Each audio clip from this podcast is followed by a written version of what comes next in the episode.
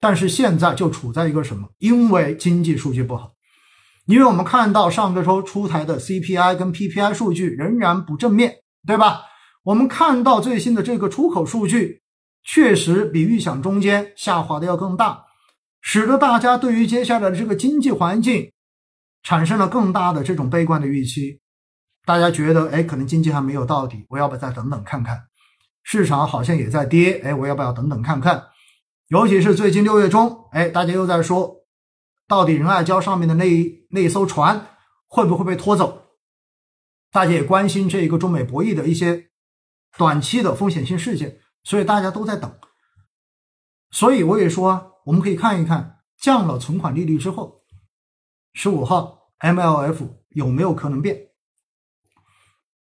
这一个预期会不会落空？还是说真的到最后这个预期就实现了？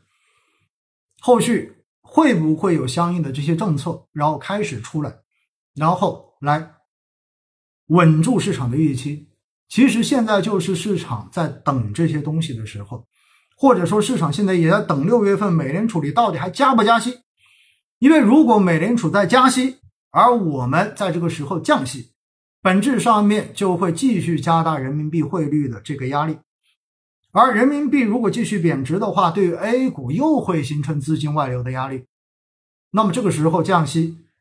也许短时间可以稍微的稍微缓和一下情绪，然后立马情绪又会转为对于汇率的这种担忧，所以最后你会发现这个降息的作用似乎对于稳住预期也没有什么太大的意义。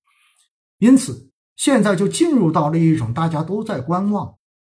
大家都在等待，大家都在希望有一些东西能够最终落地，能够把大家心中的这种不安、这种情绪能够略微有些消除。大家都在等这些东西，而在等的这个过程中间，市场就一定还会在弱势的位置不断的反复、不断的这样子震荡。这就是我上周跟大家说的，我说大家对于接下来这段时间，市场维持在一个比较弱势的位置，然后窄幅震荡，要有一个足够的耐心，因为现在就是在一个各种东西都不确定，大家都希望它能够落地。多多少少有那么一两个东西能够落地，落完地之后，OK，这个事情就要 press in 了，对不对？就已经完全反映在市场的环境中间了。后续只要有一些稍微积极的改变，都能够在一个相对的估值底部，带动着投资偏好的这种变化，进而改变市场情绪的这个走向。